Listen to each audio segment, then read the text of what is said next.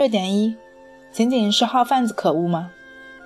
热点背景：近日，一女子在医院怒斥票贩子、医院和保安的视频在网上引发热议。女子说：“三百块钱的号，她要四千五，我天！这大北京，如果今天我回家死道上了，那这社会真没希望了。这是北京首都啊！”课堂评析：一、观念。这里的观念是就医观念，因为我们现有的医疗资源有限，所以人们得病就会有两个极端：一，不管什么病都不治疗；二，不管大病小病都找专家。在有些医院，专家号和普通号其实都是一样的，但是由于就医观念缺乏理性或者就医观念的不科学，导致患者大病小病都往医院跑，进而造成真正需要治病的人排不上号。词典本身与号贩子没多大关系，但是与就医者观念有关系。二、利益。本事件中涉及到患者、号贩子、院方、执法者四方的利益。一、患者，四千五的号肯定有人会买，因为这是患者的就医的利益诉求，这种诉求具有不可替代性。医疗中的诉求是有限的，是刚性需求，是不可替代的。二，号贩子，明晰患者的需求，比如说春节回家需求很大，需求与供应之间有这种利益需要，有需求就有利益，因此号贩子有利可图，是由市场供需决定的。三，院方，在视频中我们可以听到女子在抱怨，医院和保安和号贩子沆瀣一气，里应外合。前面的患者、号贩子是利益相关者，但是院方应该就是利益无关者。号卖给谁，医院不管，只负责诊断救治，也没权利管。后续新闻有：此视频一出，警方直接抓了十二个号贩子。记者调查其他医院，还发现有医院的导航处还有号贩子的电话。四、执法者，执法者是群众权益的守护者。本应该为我们营造一个安定、和谐、稳定的环境，但是此世界中，执法者是圈位的。三、技术，号贩子拿号的途径无非有三种，是可能性猜测：一、里应外合，直接拿号源，纯属猜测，无证据；二、专业排队；三、网上挂号，有些人专门网上预约。有人需要迅速取消预约，给需要的人排上。无论哪种，现在医院挂号都是实名制，但是挂号技术上的实名制并没有实现，是伪实名制。火车票是实名制了，但是依然还需要黄牛，因此是技术上的漏洞导致了这样的结果。四、法律，十八届四中全会，我们提出全面推进依法治国。当前我国的刑法对于车票、传票的票贩子都有入罪规定，但是对于医疗号贩子没有法律条文明确规定，仅有条例，处罚仅仅是行政拘留五天，或者罚款不到一百元，法制上有漏洞，这是违法成本太低。五、资源，医疗资源中有两个问题：一、现有的资源不足，也就是说总量不足。比较好的医疗资源就那么几家，可能也仅能在一线城市，如北京、上海、济南等的大医院就有几个，总量不足，相对需求而言，供需不平衡。二，现有的医疗资源分配不均，看病的很少有本地人，很多都是外地人，因为外地人当地不资源不足，分配不均的不只是医疗资源，教育等也是。公立资源无法满足，私立医院、民营医院不足，但是我们应该看到，民营资源整体趋势是向好的。但是民营医院的准入机制监管上是不到位的。我们鼓励其进入医疗资源中来，但是要有严格的准入机制和监管机制。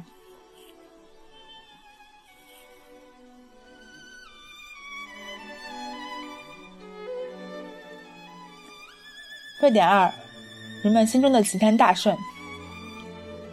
热点背景：著名表演艺术家六小龄童二十六日在微博上晒出了自己入职中央电视台春节戏曲联欢晚会的时的美猴王扮相。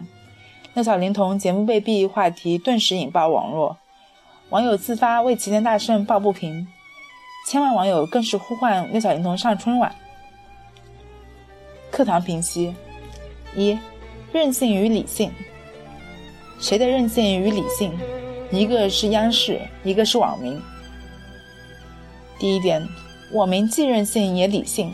理性的是敢于表达诉求，任性的是不明真相的情况下去发表观点。六小龄童节目被毙的消息是不不真实的。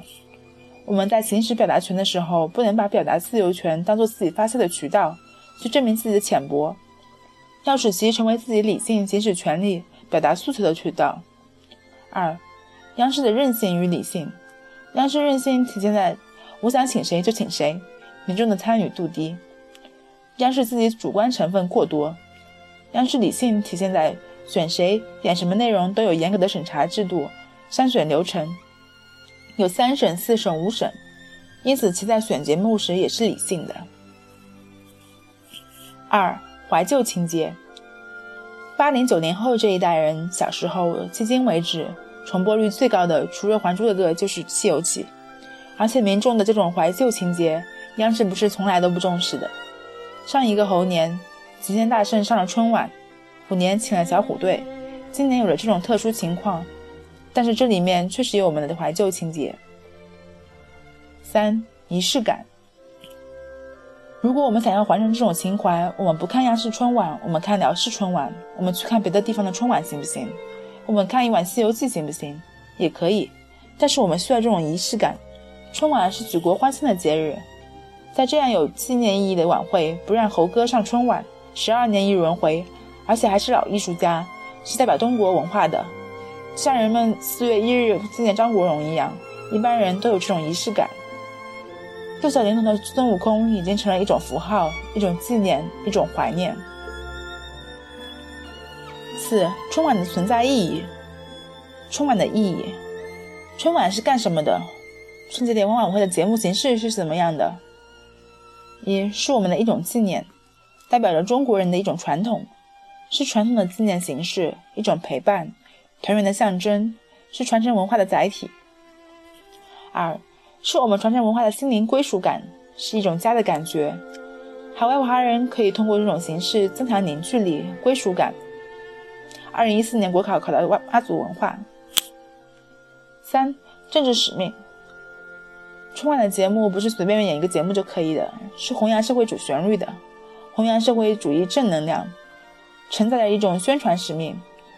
比如以前沈腾的沈沈腾的福富部，比如让我们意识到万家团圆的时候还有解放军在驻守边疆等。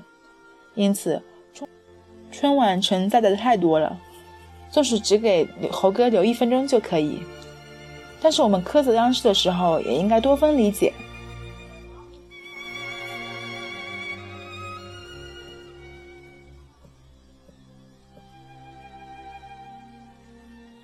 热点三：导师的几宗罪。热点背景：近日，网曝南宁邮南京邮电大学计算机学院研三学生蒋某于昨日早上坠楼身亡，原因疑为毕业论文不能过关而轻生。据报道，事发后有网站列出其导师的七宗罪，包括克扣学生交通补贴、要求学生上缴实习工资、对学生精神侮辱等。这些需要学校组织的独立调查查证，如果查实，则需依校纪学纪严肃处理；若其行为涉嫌违法犯罪，还应由司法机关追责。就在同一天，针对被被曝光的山东大学一硕士论文疑似大面积抄袭事件，该校通报撤销该学生硕士学位，取消其导师的研究生指导教师资格。热点评析。一三方主体：学生、导师、学校。第一是学生，心理问题。古语有云：“身体发肤受之父母，不珍惜生命视为不孝。”现在大学生的心理素质、抗压能力太弱，自我调试的能力太差。二零一四年国考第四级曾经考察过，第二是浮躁，学术浮躁，学术造假问题，对学术没有需求感。这一点，二零一一年联考也考察过。现在的大学生是浮躁的，本身上大学应该是在专业上往深往宽深造的，但是如果身边真的出现了特别热衷于学术的人，身边人就会不写。二是导师，导师品行、品德或者师德。现在的老师是缺少职业道德的。二零一二年国考副省级考过。二责任，师说中说师者，所以传道授业解惑也。但是现在学生是导师的一个工具，导师并不是帮助传道授业解惑的。三学校，第一点是评价考核方式，一般以有什么成果。参参加过什么话课题，发表了什么多少文章等为考核标准，很少有对导师师德的考考察和监管，因此现在对导师的考核标准有有问题，考核方式是单一的。二管理方式，当前对导师的管理方式是行政治效，而不是去行政化，行政治效只能看见量化的指标，重指标轻教学。三培养方式存在问题。导师没有自主权，仅有义务。导师既没有招生自主权、统一考试，也没有培养自主权。教学课程和学生评价方式都是学校统一制定，导师权利义务不对等，培养方式有问题。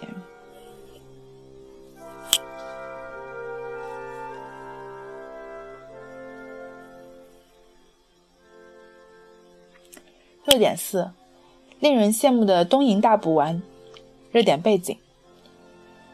一月三十日，在湖北省两会的新闻发布会上，湖北省政协委员、仁孚医药集团股份有限公司董事长王学海说：“到日本买感冒药是中国制药企业的侮辱。”热点评析：一，与在日本采购马桶盖等类似。第一是消费者，中国的消费者目前没有成熟自信的消费心态，比如日本。日本街头很少遇到很好的跑车、宝马等，基本是购买自己本国的产品，纯是国货，什么都是自己的好。消费本国的东西，他们都是支持国货的。但是国内月亮总是国外的圆，国人现在的心态是不成熟、不自信的。但是不要苛责我们的消费者，因为国产的东西可能质量低、创新力度不够，或者没有相关的产品。二是政府缺乏政策。激励，对自己民族品牌的扶持力度不够。例如，有的地方政府的投招标，部分政府看重中外合资企业，最终结果导致中方只是成为世界工厂。美国有购买美国产品法，民营企业打破了这种窘境，比如吉利。因此，政府的研发采购应该支持我们的民营企业。三，供给侧改革。之所以出现海外买货这种现象，问题不在于我们的短期需求，而在于我们的中长期供给不足。供给侧改革的目的在于让劳动力、土地、资本、创新等要素在结构上更加合理，去发挥更大的价值。一、创新不能离开劳动力。我们现在进入老龄化社会，所以出现了全面二孩生育政政策，解决了劳动力不足问题。户籍制度改革，让人口红利可以流动起来；职业技术教育，培养技术人才。二、资本，有些企业活不下去，可以减免税收，给予政策红利，淘汰企业的落后产能，放开创业贷款的借贷流程，简政放权，拓宽融资渠道。三、土地，一号文件专题里面有。四、创新，大众创业，万众创新。打造新引擎，交给市场驱动创新，提出三张清单：